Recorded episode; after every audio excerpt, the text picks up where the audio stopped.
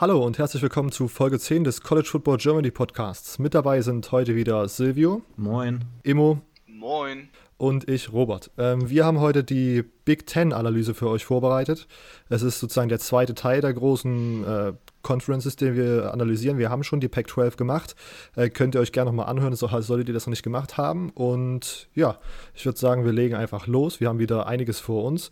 Ähm, wir machen dasselbe Spiel wie beim letzten Mal. Ich habe den äh, Teams aus der Big Ten, den 14 Teams aus der Big Ten, äh, die Nummern 1 bis 14 zufällig zugelost. Ähm, und ich würde jetzt sagen, Silvio kann sich die erste Nummer wählen und wir werden das Team besprechen, was sich hinter der Nummer versteckt. Ähm, ja, fangen wir mal an mit der 1.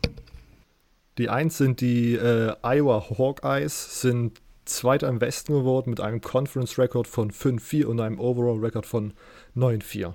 Let's go.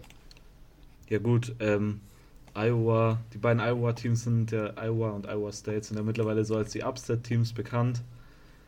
Ähm, in den letzten Jahren beide Teams haben ziemlich viele große Gegner geschlagen. Iowa State ja vorletztes Jahr zum Beispiel Ohio State.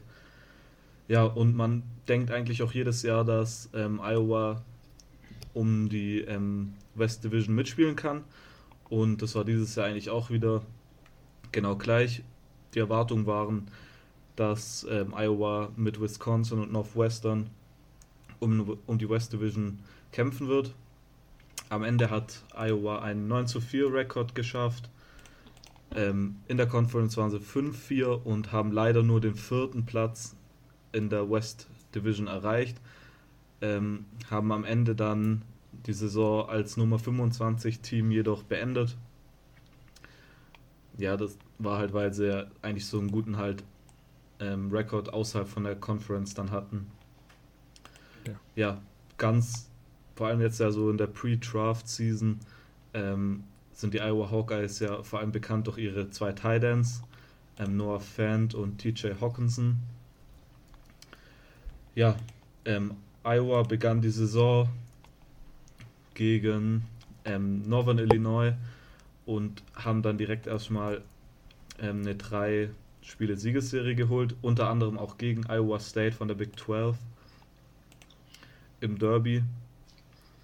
Und ähm, dann kam eine, hart, eine harte Niederlage gegen Wisconsin. Hart jetzt nicht davon, dass sie hoch war, also 11 Punkte Abstand waren es. Es war am Ende ein 28 zu 17, aber einfach nur in dem Sinn, weil sie halt eben um den West Division Titel kämpfen gegen Wisconsin und deshalb halt genau da halt ein Sieg wichtig gewesen wäre. Man kannte dann aber wieder drei Spiele in Folge gewinnen, unter anderem ein Shutout-Sieg gegen Maryland 23 zu 0. Ähm, dann kam jedoch eine so eine Zeit, wo es dann wieder nicht so gut lief. Ähm, es kamen drei Niederlagen in Folge, allesamt gegen Big, äh, Big Ten Teams. Zuerst verlor man gegen Penn State, dann gegen Purdue in einem knappen 38 zu 36 Spiel und dann kam noch eine Niederlage gegen Northwestern. Am Ende der Saison spielte man dann jedoch wieder sehr stark. Man besiegte Illinois mit 63 zu 0. Absolut dominante Performance von ähm, Iowa und dann besiegte man noch Nebraska mit 31 zu 28. Sicherte sich dann eine Out einen Outback Bowl, einen Platz im Outback Bowl gegen Mississippi State, wo man auch gewinnen konnte mit 27 zu 22. Also allen kann man zusammenfassen, eigentlich eine ziemlich gute Saison, auch dass man, auch dafür, dass man die Saison jetzt nicht mit einem Big Ten Championship Game abschließen konnte, aber ich meine, man hatte, war zwar Platz 2 bis 4 haben wir alle den gleichen Rekord von 5-4 in der West Division gehabt. Von daher eigentlich eine relativ erfolgreiche Saison. Hätte man jedoch aber in der eigenen Division ein bisschen besser gespielt und ich meine, ähm, in der ganzen Big Ten halt, dann hätte es sogar noch besser laufen können und man hätte sich sogar bis zu einem Big ähm, New Year's Six Bowl vorspielen können, was ja dann am Ende leider nicht geklappt hat. Aber Iowa State steht top da, ähm, und ich glaube, die werden in den zukünftigen Jahren auch viel Erfolg haben. Okay. Ähm, Immo, würdest du auch sagen, dass die Saison von den Iowa Hawkeyes sehr positiv zu bewerten ist und dass die äh, Zukunft auch recht rosig aussieht? Ja, also ich glaube schon. Ähm, man hat stark recruited jetzt für 20, 2019, also mhm. für die Class. Ähm, ja, ist eigentlich eine gute Saison trotz allem, 9-4. Äh, das ist ein schöner Record. Und es ist nach wie vor immer noch Iowa, muss man bedenken. Also Iowa ist nicht ein Team, wo jetzt groß irgendwo immer die Erwartungen waren, dass sie jetzt mal ähm, irgendwie um die, um die Netty mitspielen. Und deswegen doch ist schon eine starke Saison. Und ich glaube auch nächstes Jahr wird wieder stark weitergemacht, da wo man aufgehört hat. Man ist inzwischen ja recht stark geteilt in University. Der Head Coach mhm. ist ewig lange da. Das wird auch, glaube ich, noch so weitergehen ein bisschen. Okay, alles klar. Ähm, dem habe ich nichts mehr hinzuzufügen. Wie immer habe ich mir auch zu jedem Team eine Frage überlegt, die ich euch jetzt stellen werde, von der ihr noch keine Ahnung habt. Ähm, meine Frage zu den Iowa Hawkeyes wäre: Wird es nächstes Jahr wieder eine Top 25-Platzierung am, am, Ende der Saison werden? Ja. Äh, ähm, ja, okay. Ich schmeiße es einfach mal rein. Ja, ich glaube immer, ähm, Iowa ist immer so ein Team für mich, das immer so schön am Ende der Saison zwischen Platz 20 und Platz 25 abschneidet. Mhm. Ähm, und dafür mag man sie, dafür sind sie einem sympathisch. Äh, sie spielen immer oben mit, aber du weißt, dass sie nicht ganz oben mitspielen. Mhm. Und ich glaube, so wird es auch wieder bleiben. Okay. Ja. Äh, Silvio, bist du da derselben Meinung? Ja, also ich würde zustimmen, weil bei Iowa ist es halt immer so, die gewinnen die Spiele, wo man nicht denkt, dass sie gewinnen können. Zum Beispiel nächstes Jahr in Mich bei Michigan, im Michigan Stadium, wäre zum Beispiel so ein Upset along. Ähm, und wenn man solche Spiele dann halt gewinnen kann, dann können, sind die auf jeden Fall wieder ein Top 25 Team. Und vor allem auch ihr Quarterback Nate Stanley kommt wieder zurück, der die letzten zwei Jahre schon richtig stark gespielt hat. Jedes Mal 26 Touchdown-Pässe. Also ich sehe jetzt nichts, das dagegen sprechen würde. Okay, alles klar. Gut, dann machen wir gleich weiter mit dem zweiten Team äh, Immos an der Reihe. Wir haben noch alle Zahlen zwischen 2 und 14. Ja, dann würde ich ähm, diesmal die 2 nehmen. Alles klar, wir sind äh, bei den Rutgers Scarlet Knights, dem siebten im Osten, einem Conference Record von 0 zu 9 und einem Overall Record von 1 zu 11. Bitte. ja, ähm, mein, Rutgers ist ja mein Lieblings äh, Was ist da los Team. Mhm. Ähm, weil ich habe jetzt schon zweimal den Campus besucht. Ähm, der Coaching-Staff wirkt auch immer auf mich sehr solide, sehr gut, sehr abgeklärt, was sie eigentlich machen. Und dann schaut man jedes Jahr auf ihren Record immer wieder. Und dann denkt man sich so, okay, ich habe jetzt eigentlich gedacht, Chris Ash ist eigentlich ein guter Coach. Ähm, warum, warum setzt er das nicht um? Ähm, ich meine, alleine schon, sie könnten auch viel bessere Recruits noch bekommen, teilweise, glaube ich. Einfach weil sie mit ähm, ihrem Recruiting-Coordinator da so eine Persönlichkeit hinter haben. Aber Rutgers äh, macht komische Sachen. Und äh, ich glaube, man macht nicht in Serien umsonst Witze über New Jersey.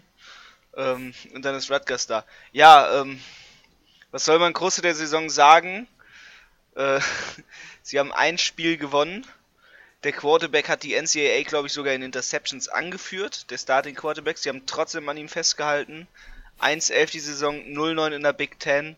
Und ähm, ich kann mal einfach die Ergebnisse runterspielen, weil groß dazu muss man nichts sagen. Äh, die sprechen eigentlich für sich. Ja, Texas State, ähm, da haben sie sich den Sieg geholt. Texas State ist eine kleinere, also eine Non-Power 5 Uni. 7,35. Dann kommt Ohio State, Scarlet Knights 3 Punkte, Ohio State Buckeyes 52. Dann sind sie bei Kansas und das ist immer so ein Spiel, also man muss wissen halt, Kansas war letztes Jahr echt schlecht. Und mhm. dann kam Kansas gegen Rutgers und man sich schon gedacht, okay, Rutgers, da könnt ihr jetzt mal gewinnen. Und ähm, war aber nicht so. 14:55. Also da hat man, da hat man Kansas einen seiner wenigen Siege gegönnt. Ähm, ja, dann Buffalo, äh, auch ein kleineres Team als Rutgers. 42-13 für Buffalo. Indiana 24-17, Illinois 38-17, Maryland 7-34 für die Terrapins, dann Northwestern 18-15, also ein knapper Sieg für die Wildcats, aber ein Sieg ist ein Sieg. Wisconsin 17-31 für die Badgers, dann bei Michigan 42-7 verloren und dann nochmal Penn State 20-7 und dann Michigan State 10 14. Ähm, unglaublich schwache Saison. Sie haben eigentlich gut rekrutiert. New Jersey ist, muss man wissen, einer, einer der höchsten States, wenn es darum geht, Talente zu produzieren. Ähm, nach den Staaten Florida und Hawaii und California und Texas ist an Nummer 5 eigentlich schon New Jersey in Recruiting States und diesen State halt auch immer wieder nicht effektiv und stark zu recruiten können, ähm, spricht stark dafür, wo eigentlich das Problem bei, bei Rutgers liegt. Nämlich einfach, dass es im Recruiting schon teilweise scheitert, dass man sich dann einen Starting Quarterback setzt, der da absolut ähm, Quatsch macht quasi hm. äh, in Sachen in Sachen Interceptions. Also was Arthur Sitkowski da gebracht hat, man weiß es nicht und da muss man sich noch denken, das ist ein Spieler, der von der IMG Academy kommt. Ähm, da sind schon Probleme. Zum Glück rekrutieren, rekrutieren sie Schweden. Ähm, das hebe ich immer gerne hervor. Ähm, sie haben jetzt drei schwedische Spieler auf dem Roster, das ist immer für mich so ein positives Licht. Höchstwahrscheinlich auch, weil ich die alle kenne. Aber ähm, nee, ich weiß echt nicht, was da ist. Also Rutgers ist so ein, so ein Team, da fragt man sich echt, warum. Das, das muss halt nicht sein. Na klar, sie spielen halt äh, nicht noch nicht so lange in der Big Ten. Also sie haben damals dann ihren legendären Headcoach verloren und mit Chris Ash haben sie irgendwie immer noch nicht das Replacement gefunden, um da irgendwie großartig für was zu sorgen, dass, dass den Leuten dafür sorgt, hey, okay, Rutgers ist back und die Fans erwarten es und das ist echt komisch. So, und so ist halt auch die Saison gewesen. Echt komisch. Okay. Äh, Silvio, hättest du, hast du vielleicht irgendeine, irgendeine Begründung, warum diese Saison so katastrophal gelaufen ist, wie sie dann gelaufen ist? Oder ja, also, ist bei dir ähnliches Gefühl? Nee, also ich habe da eigentlich das gleiche Gefühl wie immer, aber man muss doch erwähnen, ein, eine Sache haben sie dieses Jahr gewonnen, oder letztes Jahr, und das war der Fulmer Cup und das ist sowieso das Wichtigste. Weil, wenn man den Fulmer Cup erstmal gewinnt, dann ist man ganz oben angekommen. Ja, aber Art Zitkowski, also das wär, ist auf jeden Fall keine Übertreibung, wenn man sagt, dass es der schlechteste Starting Quarterback letztes Jahr war. Weil, also was der da zusammengespielt hat, das ist echt unter aller Sau eigentlich für so einen Spieler, der von so einer guten Highschool eigentlich kommt und so hoch rec recruited wird. Und dann wirft man vier Touchdowns und 18 Interceptions und wird eigentlich so zum Gelächt Gelächter vom ganzen College Football. Ja, also ich weiß nicht, also ich glaube, Chris Ash sitzt jetzt auf jeden Fall mal ordentlich auf dem Hot Seat und wenn es da wieder nur zwei, drei, zwei, ein, zwei Siege oder so gibt, dann ist er auf jeden Fall definitiv weg. Okay. Äh, kannst du vielleicht mal für Zu Zuhörer, die jetzt noch nicht so äh, bewandert im, im College Football sind, kurz erklären, was der Fulmer Cup ist? Ähm, ja, der Fulmer Cup wird halt äh, vor der Saison immer dem Team zugerechnet, das in der Offseason halt so die meisten Verhaftungen etc. halt kassiert hat. Genau, so Kriminalfälle. Ja, genau. Ja.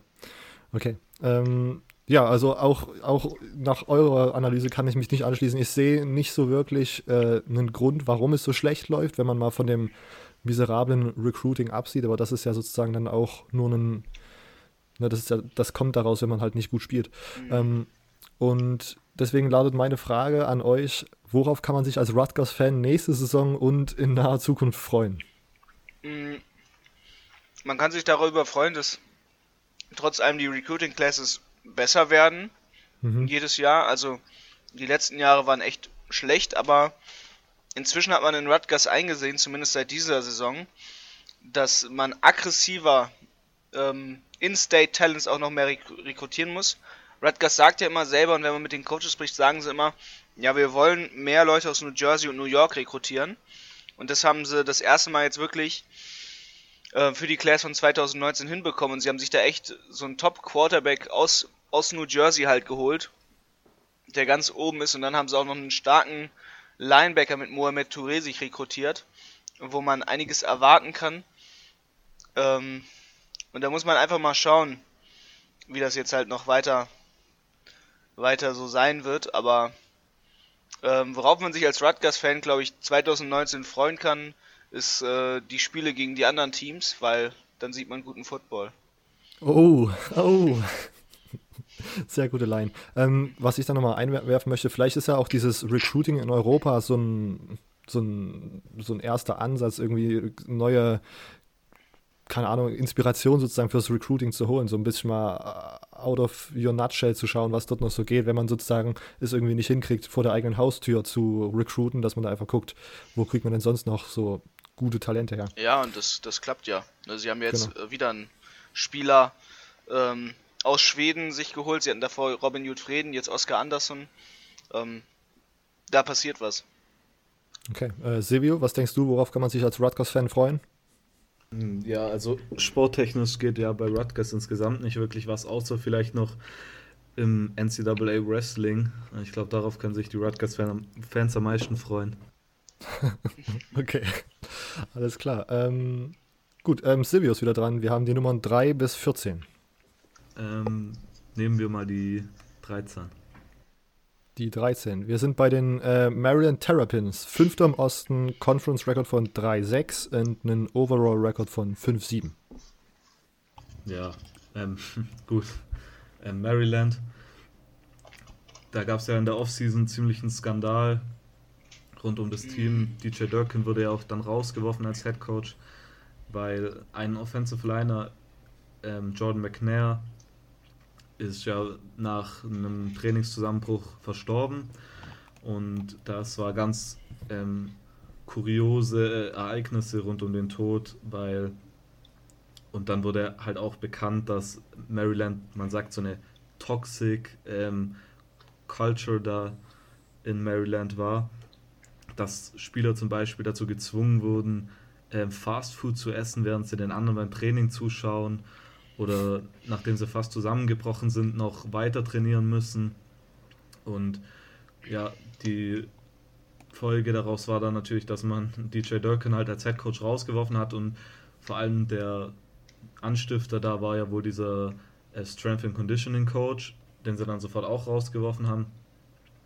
Ja, deshalb war die Saison von Anfang an so ein bisschen hat man da so komisch drauf geschaut, weil man halt nicht wusste, in was für eine Verfassung die jetzt sein werden. Man hat dann ähm, Matt Canada, den ähm, Defensive Co ähm, Offensive Coordinator, ähm, zum Interim Head Coach gemacht.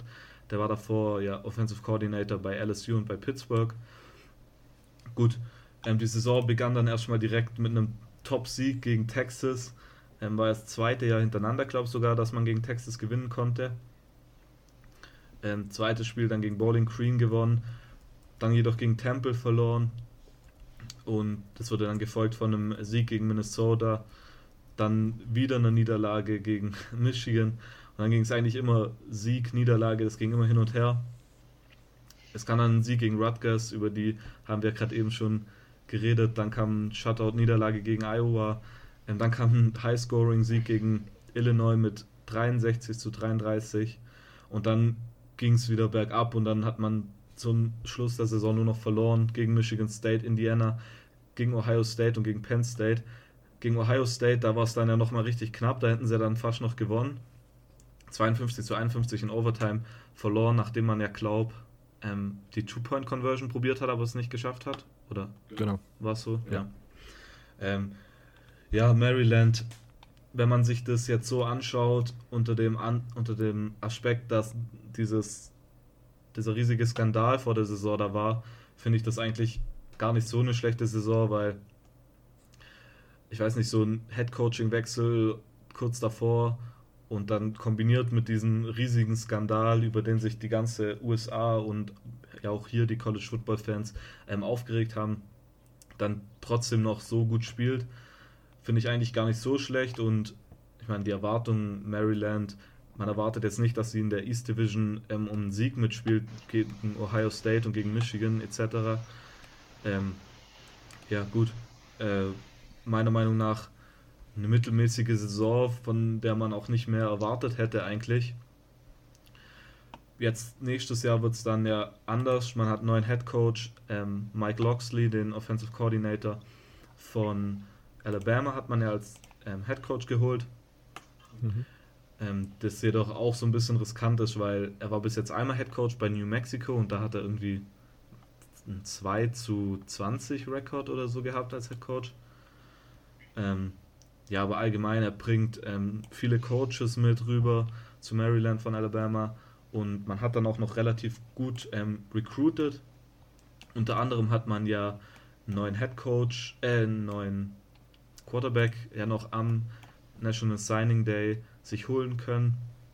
Ähm, Lance Legendre, kann das, ja, ich glaube, so spricht man es aus, mhm. ähm, den man dann ja noch FSU sozusagen geklaut hat. Und ich glaube, wenn der von Mike Loxley richtig trainiert wird, dann wird da in den nächsten Jahren vielleicht wirklich was entstehen. Aber erstmal, glaube ich, 2020 nicht. Okay. Ähm, Immo, wie siehst du die Saison von den Maryland Terrapins? Ja, ähm, Also ich kann mich der Mittelmäßigkeit halt anschließen. Mhm. Mm, aber ich sehe halt große, große Positivität halt alleine durch die Recruiting Class, also das starke Recruiting und halt vor allem dadurch allein, dass sie Mike Loxley halt rübergeholt haben nach, nach Maryland. Der Coaching Staff ist ausgewechselt. Ähm, ja, aber halt zur Saison kann ich nicht groß sagen, halt außer also am Anfang so halt was für ein Skandal, ne? Also wirklich heftig. Ja. ja. Ähm, das hat dann wirklich schon geschockt. Ähm, ja. Und äh, jetzt, jetzt muss man mal schauen, was noch so kommt. Okay. Also ähm, ich würde noch anschließen, ich finde auch, dass diese Saison sehr mittelmäßig war und ich fand auch, dass das vielleicht dann vor allen Dingen im Hintergrund mit diesem ganzen Skandal und dem Coachingwechsel dann äh, vielleicht doch ganz gut war, ne? so eine Mittelmäßigkeit zu schaffen. Ähm, das Recruiting hat mir dieses Jahr auch sehr gut gefallen, vor allem das In-State Recruiting. Ich glaube, sie haben den Number One Recruit im Staat Maryland geholt. Äh, finde ich nicht schlecht und ich finde auch, dass diese äh, Coaches, das wird man dann erst sehen, ob die dann erfolgreich werden, aber auf jeden Fall äh, viel Potenzial haben und dort was zu reißen. Das finde ich alles, alles nicht schlecht äh, für die Zukunft. Gut, ähm, ich habe zwei Fragen für Maryland. Das ist eine Neuerung. Äh, die erste Frage: Wird 2019 ein Even Record, also ein ausgeglichener Rekord mit derselben Anzahl an Wins und äh, Niederlagen äh, zu erreichen sein? Silvio? Ähm, gut möglich. Also ich würde jetzt nicht sagen hundertprozentig, aber ich meine, man hat Quarterback-Transfer ja auch Josh Jackson von Virginia Tech bekommen und mhm. ähm, Mike Lo der ist halt so ein Quarterback, der perfekt ins Mike Loxley-System passt. Ähm, so ein Jalen Hurts ähnlicher Quarterback. Von daher, wenn man die Offense richtig zum Laufen bekommt und dann sehe ich da keinen Grund, warum kein Even Record passieren sollte. Und vor allem, wenn jetzt der Skandal ist ja nicht mehr da und es wird, kommt ein bisschen Ruhe rein. Von daher würde ich ja sagen. Okay. Immo, was denkst du? Äh, Even Record in 2019 möglich? Ähm, ja, auf jeden Fall. Also, es ist ein guter Coaching-Staff da. Ähm, die Chancen stehen dafür ganz gut. Man hat, äh, wie schon gesagt, stark recruited. Ähm, zum Beispiel, wen, wen man da hervorheben kann, ist zum Beispiel Dino Tomlin, ähm, mhm. von dem man zum Beispiel den Dad kennen kann ähm, nämlich seines Erachtens natürlich Head Coach der Pittsburgh Steelers Mike Tomlin. Ähm, aber auch ansonsten haben sie halt starke Recruits geholt und ähm, also davor hat ja Maryland schon immer stark recruited und da kann man schon von ausgehen, dass sie, dass sie einen Even Record schaffen können. Alles klar. Gut, ähm, und natürlich jetzt noch die zweite Frage. Äh, Terrapins sind ja auf Deutsch äh, Sumpfschildkröten. Und deswegen stellt sich mir die Frage, ist äh, Sumpfschildkröten das beste Tier, was man sich als Teamname überhaupt wählen kann? Du, du hast auch Fragen. nee, es gibt äh, die kämpfenden Artischocken, glaube ich, auch noch. das okay. äh, Gut, ist, ist Fighting, gutes Fighting Artichokes.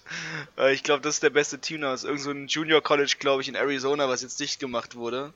Okay. Ähm, aber ja. es gibt noch bessere, es gibt noch bessere Tiere als, als Terrapins. Aber ist schon okay. gut, ist natürlich schon sehr gut. Alles klar. Silvio, würde dir jetzt auf Anhieb einer einfallen, der mich noch überzeugen könnte?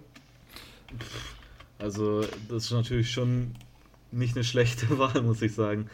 Ja, es ja. gibt noch einen Gockelhahn bei Coastal Carolina, aber ja, okay. der ist nicht so die witzig. Gamecocks. Ja, die, Game die Gamecocks gibt es auch noch? Ja, nee, also mir fällt nichts Witzigeres ein, gerade. Okay, alles klar. Gut, ähm, die ja, sehr seriöse Frage. Okay, ähm, wir machen einfach weiter. Immo ist wieder dran. Wir haben die Zahlen 3 bis 12 und Nummer 14. Dann nehme ich die Nummer 14 mal. Die Nummer 14 sind die Purdue Boilermakers, ähm, sind Zweiter am Westen mit einem Conference Record von 5-4, einem Overall Record von 6-7. Ja. Ähm, ich würde sagen, wenn du einen Namen suchst, der noch lustig ist, dann Boilermakers. Aber ja, das glaube ich, finde ich einfach nur lustig, ja. weil Kesselmacher ist natürlich schon. das, das ist ja quasi, ähm, je nachdem, was es halt ist, ne? Aber ähm, wenn ich jetzt Boilermaker zum Beispiel suche, finde ich bei Google Herrengedeck.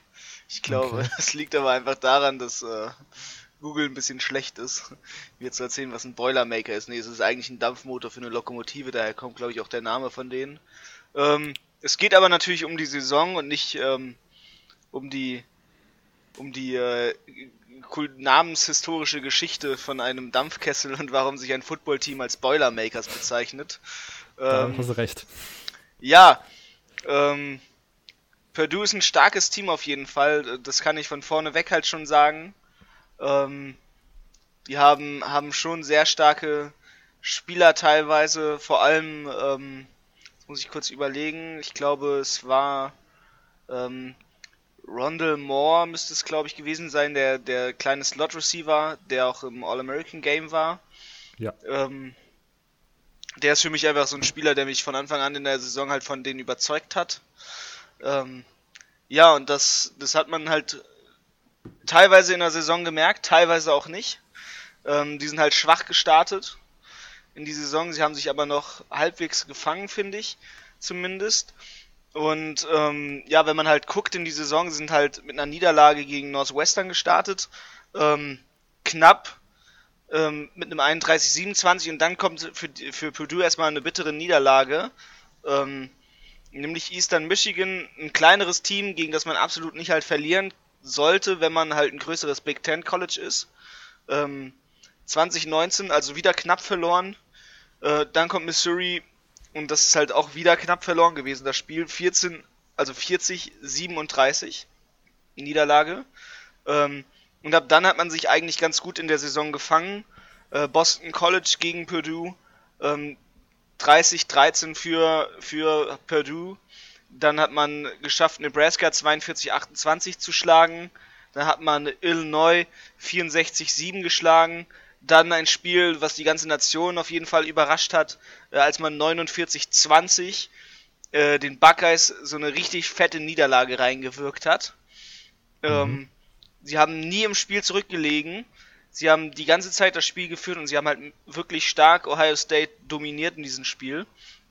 Da hat man gedacht, okay, wieso haben sie jetzt eigentlich die ersten drei Spiele verloren, weil es irgendwie denen doch äh, schon was kaputt gemacht hat im Purdue Hype. Und dann man denkt, okay, äh, ihr schlägt Ohio State, dann müsst ihr Michigan State doch auch besiegen.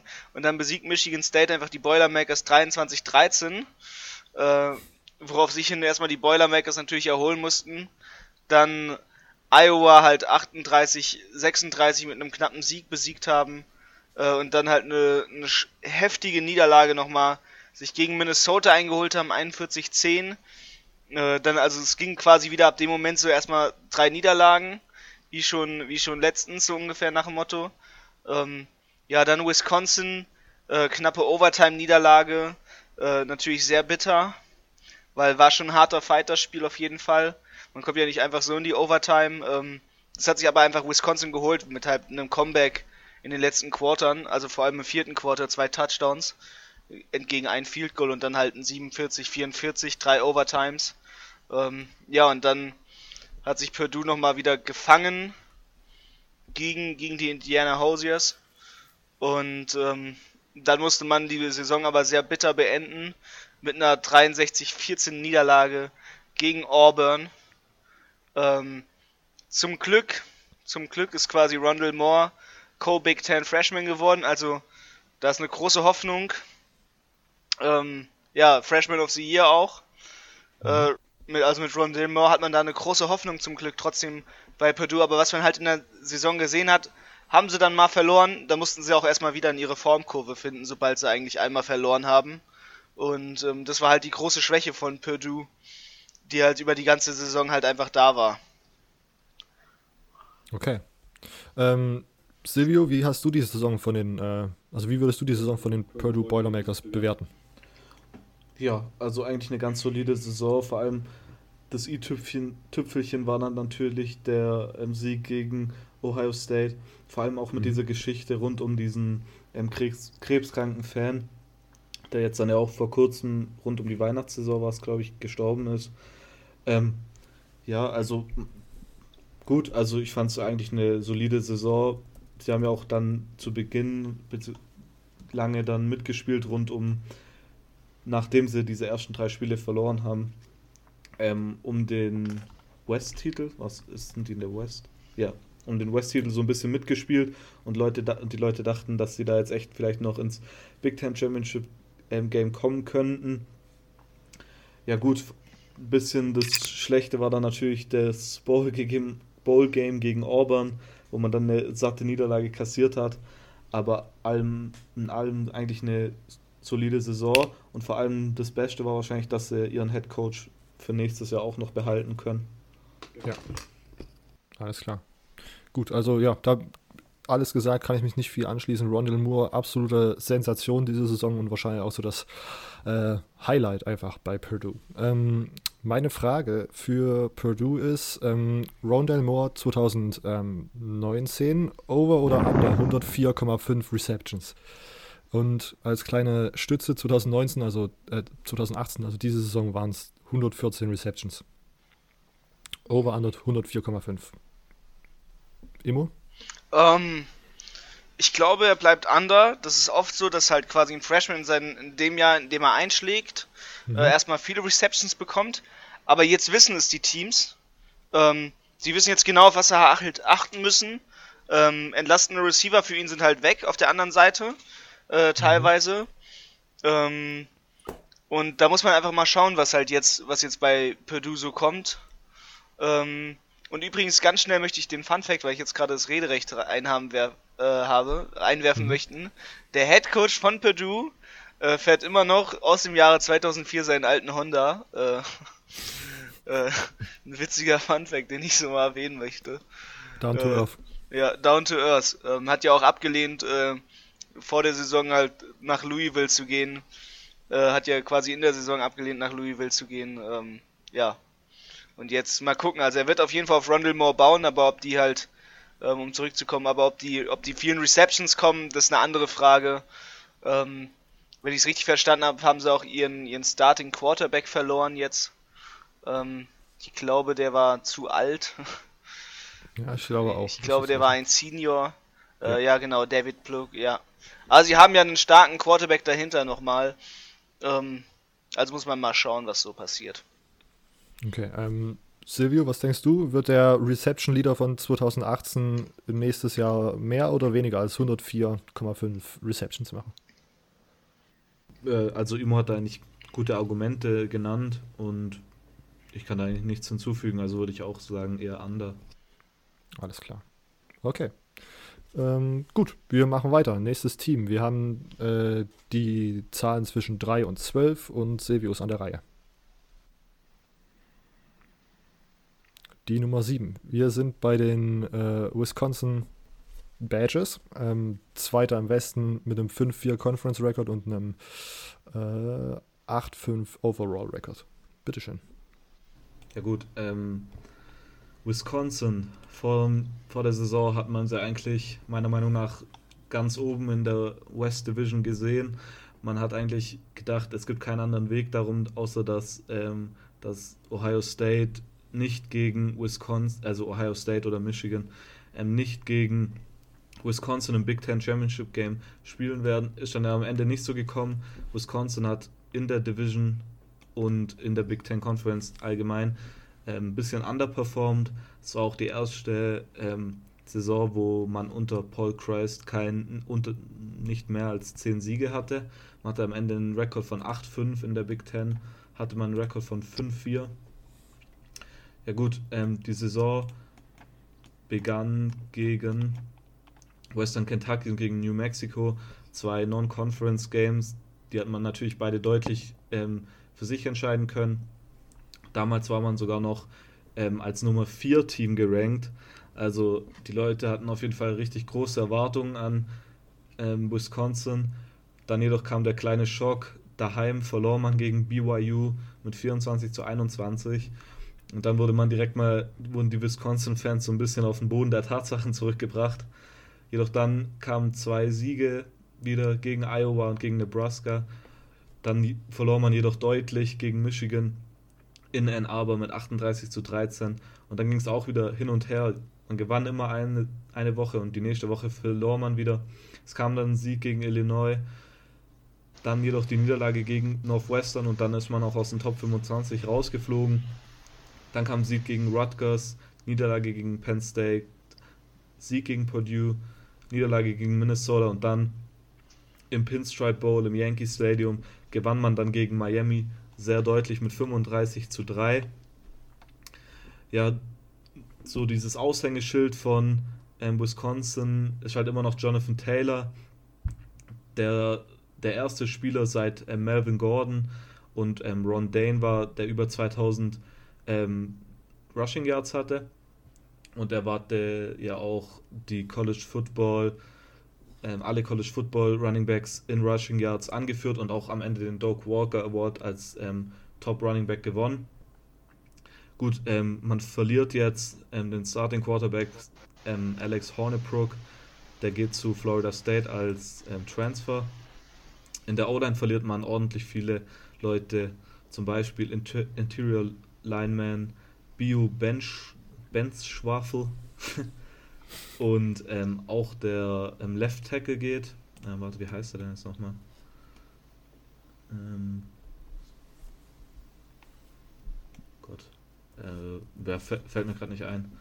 Ähm, äh, David Edwards heißt er, genau. genau. Und äh, Michael Deiter, auch noch der Right Tackle. Also man hat jetzt ordentlich Löcher eigentlich in der O-Line, aber Wisconsin entwickelt sich ja immer mehr und ist es ja auch schon seit mehreren Jahren so eine Top-O-Line, ähm, so ein Top-O-Line-Team. Joe Thomas zum Beispiel kommt ja von Wisconsin, glaube ich. Und ja, also man muss natürlich wieder auf dem Radar haben für oben. Man bekommt jetzt auch einen guten Freshman-Quarterback, Quarterback, Graham Mertz ähm, den man auf jeden Fall auf dem Zettel haben muss, der wahrscheinlich Alex Hornibrook auch ersetzen wird. Dann hat man natürlich immer noch Jonathan Taylor, der auch nächstes Jahr wieder einer der besten ähm, Running Backs im College Football sein wird. Ja, ist natürlich die Frage, die große Frage, wie man die O-Line-Verluste kompensiert. Aber wenn sie das gut hinbekommen, dann werden sie vermutlich auch wieder um die West Division äh, mitspielen und vermutlich auch ins Big Ten Championship Game kommen. Alles klar. Äh, Immo, wie siehst du die Saison der äh, Wisconsin Badgers? Ja, ähm, ja, mh, mm, war halt, war halt mittelmäßig, mhm. ähm, trotzdem positiv okay. ähm, vom Score und deswegen schon halt eine solide Saison, aber halt man ist halt unter den Erwartungen geblieben. Mhm. Ähm, ja. Okay, alles klar, gut. Ähm, ja, wenn ich würde mich da eigentlich auch nicht viel anschließen an, an Silvios er Erläuterung.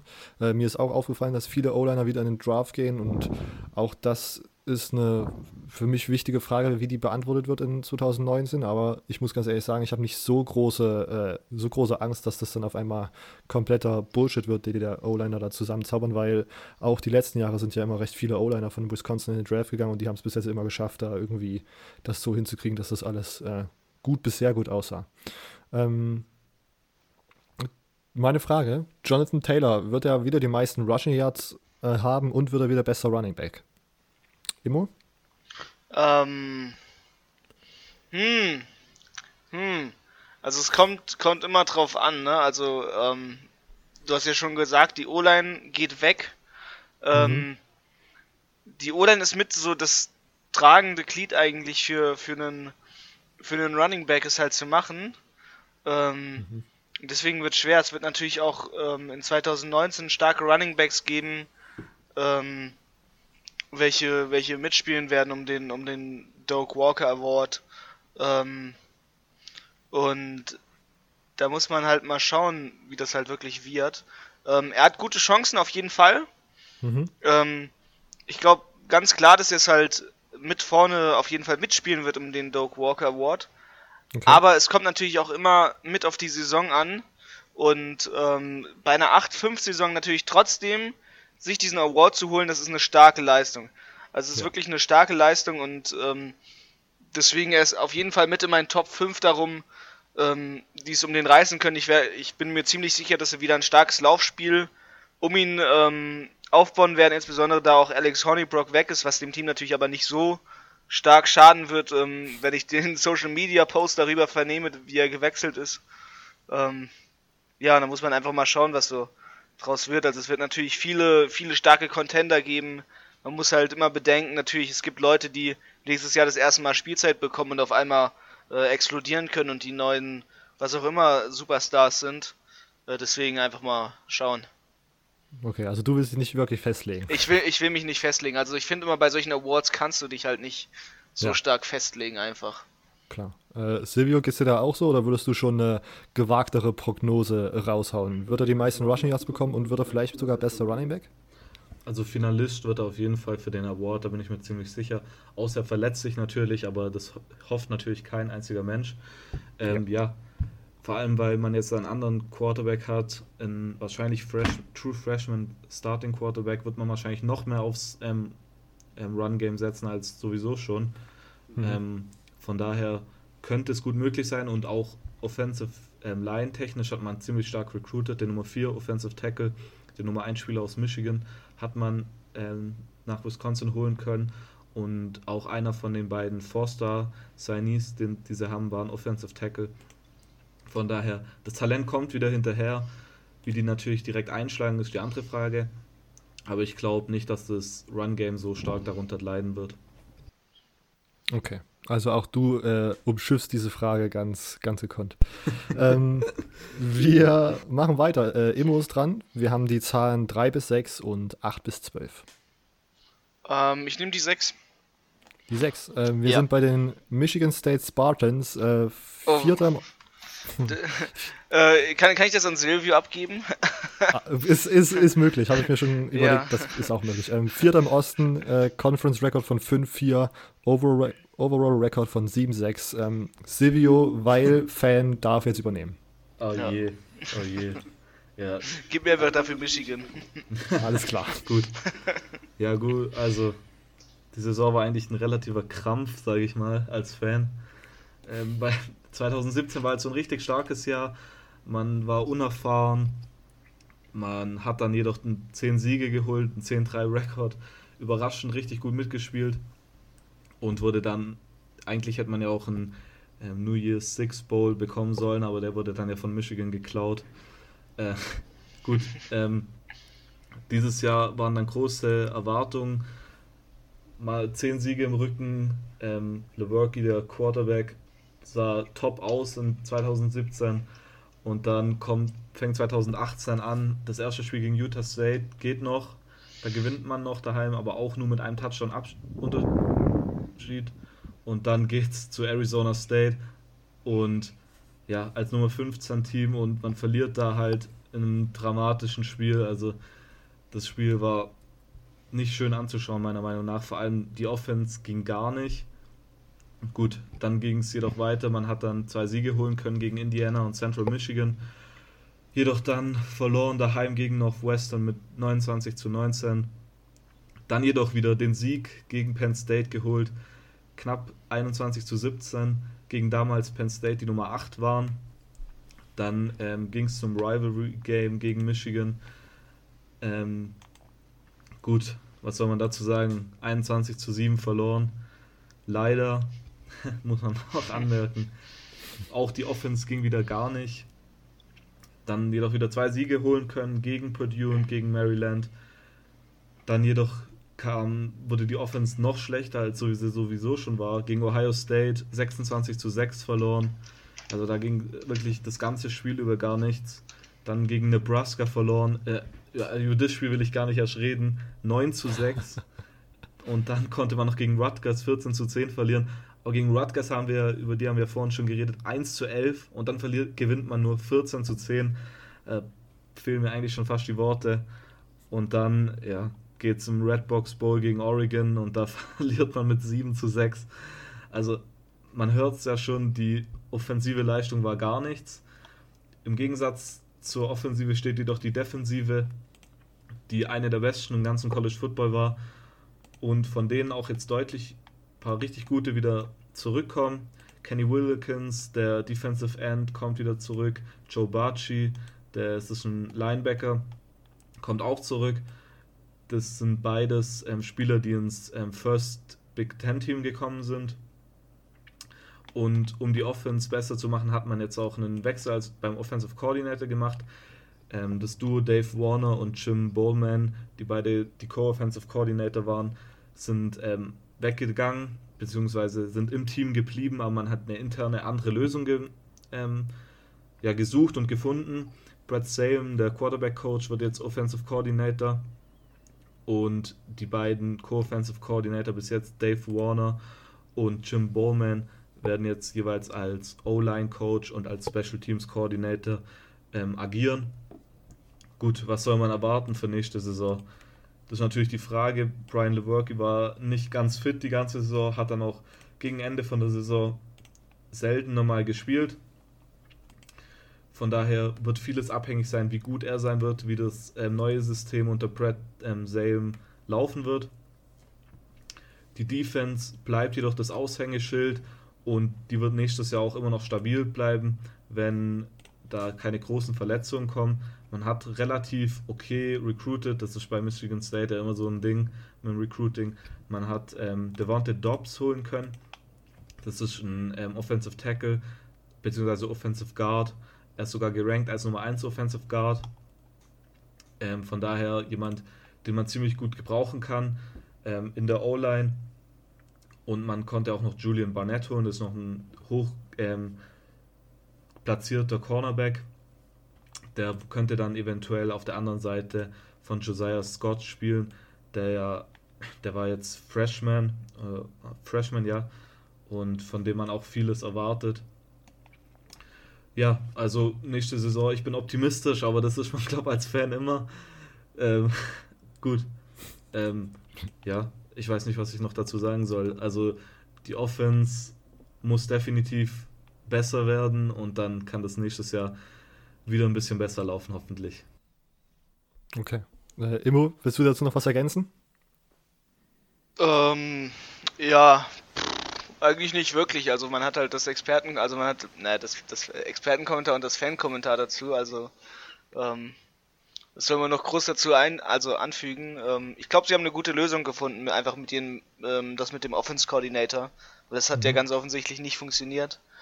Ähm, und deswegen ist es ganz gut, dass man einfach ähm, eine interne Lösung gefunden hat, halt und auch ohne, ich finde es halt sehr schön einfach mal, ähm, dass man auch dann Lösungen findet, wo halt nicht ähm, dafür gesorgt werden muss, dass dann halt die Leute immer direkt das Team verlassen. Mhm. Ähm, weil das sieht natürlich auch für die Familien von denen immer ganz viel mit. Aber halt auch einfach, also ich finde es halt Quatsch, wenn man immer Leute, fähige Leute rausschmeißt, nur weil es halt ein Jahr nicht funktioniert hat. Und deswegen finde ich, haben sie eine super Lösung da gefunden mit den Offense Coordinator nochmal. Und da kann man damit dann natürlich positiver in, ins Jahr 2019 blicken. Ja, okay. Ähm, gut, ähm, ich will da auch nicht viel hinzufügen. Silvio hat das schon sehr gut analysiert. Ähm, meine Frage zu den Michigan State Spartans ist, kann man am Ende der 2019er äh, Saison ähm, eine Top 20 Position, Positionierung irgendwie rausholen? Silvio, was denkst du? Ja, ähm, die Spartans gehen nächstes Jahr 12-0 und ziehen als ah, Nummer ja, okay. 1 Team ins National Championship Game ein, von daher auf jeden Fall. Nein. Okay. Äh, ja, das ist halt abhängig davon, wie die Offense läuft. Also die Defense, das hat man jetzt letztes Jahr vor allem und das Jahr auch davor beweisen können, das läuft ziemlich gut. Ähm, ja. Vor allem, man hat ja auch noch den Defensive Coordinator vor der letzten Saison ähm, verloren. Der ist zu Florida State gegangen. Ähm, Harlan Burnett. Von daher, es ist alles abhängig von der Offense und wenn die läuft, dann ist definitiv eine Top 20 Platzierung drin. Okay, Immo, was denkst du? Top 20 äh, 2019 möglich? Ja, also mit einer Niederlage gegen Michigan natürlich. Ähm, dann ist es, dann ist es machbar. ähm, einfach mal gucken, ne? Ähm, ja, ich glaube schon. Also es ist ein gutes Team. Äh, ich kann mir gut vorstellen, dass sie unter die Top 20 kommen. Sie haben am Anfang der Saison zwei, alleine schon zwei machbare Games äh, zu Hause, zwei schöne Money Games. Ich glaube, Rutgers wird nicht eine große, große Gefahr sein. Ähm, ich hoffe, sie gewinnen gegen Ohio State natürlich. Und äh, dann verlieren sie aber leider am 16. November äh, auswärts. Also, das heißt leider. sie werden einfach gegen, ich, ich, glaube nicht, dass sie gegen Michigan gewinnen. okay. ähm, gut, dann wären wir mit äh, Michigan State durch. Ich wäre mal so frei und wähle für Immo die Nummer 12. Äh, das sind die Michigan Wolverines, sind äh, ja mit Erster im Westen, äh, im, im, Osten, äh, haben aber das Spiel dann am Endeffekt nicht erreicht, das Championship Game, mit einem 8-1 Conference Record äh, und einem 5-7 Overall Record. Bitte. Ja. Ja, ähm, was man bei Michigan sagen muss, ist natürlich immer, tolles Team, aber die Fans erwarten natürlich jedes Jahr, also ähm, dass man eigentlich um die Meisterschaft mitspielt, dass man, dass man die Big Ten gewinnt und ähm, dass man am besten auch noch sich, sich am Ende die gesamte College Football Meisterschaft holt. Ähm, ja, es hat halt nicht geklappt. Ähm, ganz klar äh, hat es halt nicht funktioniert. Ähm, das war schade. Äh, es war sehr schade. Man hat mit 10-3 natürlich trotzdem eine super starke Saison gespielt. Ähm, und man hat halt im ersten Spiel ja knapp gegen Notre Dame verloren. Ich finde, das war was, wo man sich halt nicht für schämen musste. Ja. Ähm, ganz klar, also Notre Dame hat es halt verdient in die Playoffs geschafft. Ähm, auch wenn sie dort natürlich kläglich ausgeschieden sind. Aber ähm, ist einfach ein super starkes Team. Mhm. Da konnte man halt nicht groß zu was sagen und dann hat man halt in der Saison direkt weiter, trotzdem halt stark, trotzdem weitergespielt. Sie haben ja stark gegen, gegen Notre Dame gespielt. Ähm, ja, und sie haben es einfach das richtige Offense-Team, sage ich immer, nicht gehabt in der Saison. Mhm. Ähm, ja, halt dann gegen Western, Western Michigan sich ganz stabilen 49-3-Sieg da mal reingesnackt, so kann man es ja schon sagen. Ähm, ja, dann halt SMU 45-20 gewonnen. Nebraska hat man ordentlich halt weggehauen mit 56-10. Also man hat dann schon gedacht, so als Fan, so okay, jetzt geht's mal richtig ab. Ähm, da hat man gegen Northwestern hat man gewonnen. Ähm, gegen Maryland hat man gewonnen, auch so wieder so ein starkes Ding mit 42-21. Äh, da hat man Wisconsin besiegt. Ähm, und das war schon schön. Und dann hat man auch schön Michigan State natürlich besiegt. Ähm, auch wenn das Game natürlich ein bisschen, ja, ich weiß nicht, ich fand das nicht so inter super interessant. Mhm. Äh, das Spiel, das war halt so ein drei Scores von Michigan, ein Score von, von Michigan State. Ähm, da ist nicht so sowas dahinter gewesen, wo man sich jetzt hinterstellen konnte. Ja, und da hat man auch schön äh, einen Sieg natürlich, der jeden Fan dann gefreut hat. Und da hat man gedacht, ab dem Moment, okay, jetzt geht's eigentlich richtig los. Äh, man hat halt Penn State 42-7 besiegt. Ähm, mhm. Und das war schon was Heftiges und dann halt auch nochmal danach den 42-7 gegen Rutgers rauszuhauen. Äh, dann holt man sich den Sieg gegen Indiana, äh, 31-20. Und man war eigentlich ganz klar ab dem Moment gesetzt auf Playoffs. Und man hat es halt wirklich erwartet, aber es gab dieses eine Spiel, wirklich so für Michigan-Fans, dieses eine Spiel, was Jim Harbaugh gewinnen muss, was Michigan jedes Jahr eigentlich gewinnen muss, damit die Fans happy sind. Und es ist immer das Game, wo man dann gucken muss, wenn man das nicht gewinnt, dann kann man auch nicht oben mitspielen. Und das ist das gegen Ohio State. Und dann bringt man da so einen peinlichen Müll in der Defense und so ein peinliches Zeug in der Offense ähm, und hat dann so ein 39-62 Spiel und verliert dann kläglich gegen Ohio State, hat nie irgendwann mal was rausgerissen in diesem Spiel ähm, lässt sich dann von Twain Haskins quasi auseinandernehmen, äh, kriegt eine schlechte Leistung von Chris Evans da geliefert. Ähm, ist einfach nur, nur nervig. Ähm, es ist einfach wirklich so.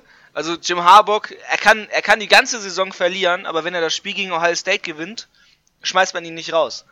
Und ähm, deswegen ärgert mich das dass wir einfach dieses Spiel verloren haben, weil es einfach nicht hätte sein müssen. Ähm, ja, und dann meinen natürlich alle Spieler, dann das Bowl-Game war für die einfach irrelevant, also für die Spieler, äh, wenn man es so mal bedenkt. Und da ist es dann halt kein Wunder, dass man 41-15 gegen die Florida Gators verloren hat. Ja. Weil einfach, weil einfach die ganzen Top-Spieler schon für den Draft deklärt haben. Ähm, man hat halt seine ganzen Top-Jungs da gar nicht dabei gehabt, also was hat das groß gebracht? Also da bringt es auch nichts, wenn man Shay Patterson und Donovan People Jones hat. Äh, so die beiden zusammenreißen dir da nichts raus. Ähm, und dann bringt da Pep Hamilton irgendwelche komischen Calls, die keiner, keiner checken will. Also äh, war nicht, nicht toll. Und dann hat man auf einmal einen 10-3-Rekord, statt da irgendwie ganz happy mit einem 11-2 rauszugehen. Ähm, ja, wenigstens drei All-Americans, würde ich sagen. Ähm, mehr kann man dann leider doch nicht rausziehen. Ja, als, also ich weiß nicht, als Fan ist man natürlich jedes Jahr enttäuscht, einfach wenn sie es nicht, nicht reißen, weil halt die Erwartungen so hoch gesteckt werden. Man wird natürlich mitgerissen. Mhm. Ähm, und ist natürlich absolut einfach ein tolles Team, ne? Also zum Glück, also irgendwie zum Glück muss ich sagen, ist Pep Hamilton weg, weil ich war von Anfang an nicht von dem überzeugt. Er hat ähm, 2017 da schon komisches, komisches Stuff ange angezettelt, äh, wo er dann dabei war mit seinen komischen Sachen und äh, ja. Okay. Gut, also ein bisschen frustrierend im Unterton habe ja, ich rausgehört. Ja, bisschen, ein bisschen frustrierend im Unterton. Ich meine, man muss eigentlich happy sein. So 10-3, ja. 8-1 in der Big Ten.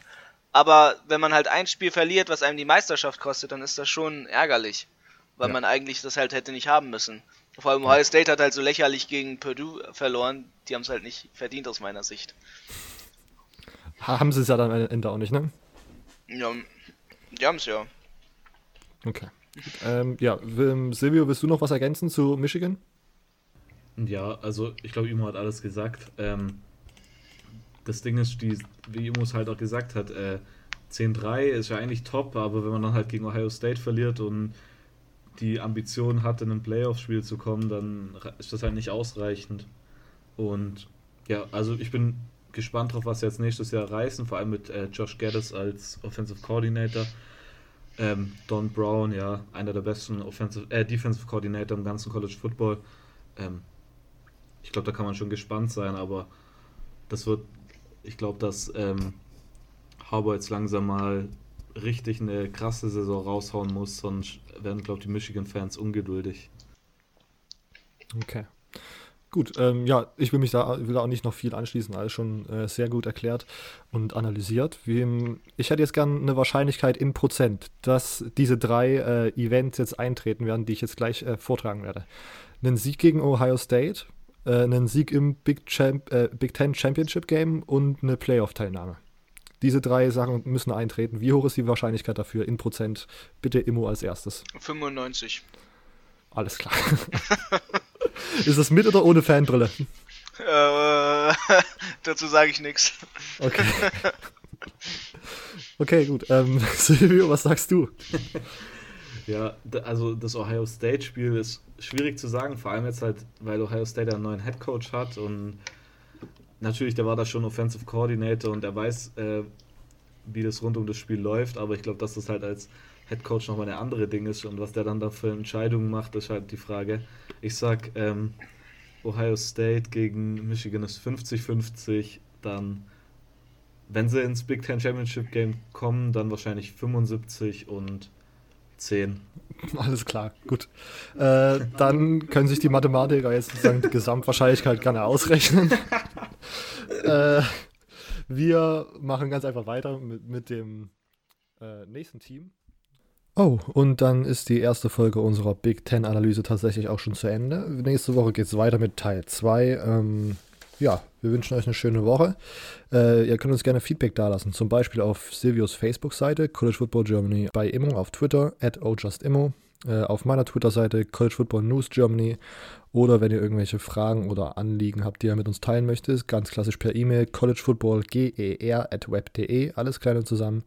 Ähm, ja, sonst, was gibt es noch zu sagen? Ihr könnt uns auch gerne noch Rezension da lassen, äh, wenn das in eurem Podcast-Player möglich ist. Bei iTunes würden uns fünf Sterne und eine Rezension da bestimmt weiterhelfen im Algorithmus.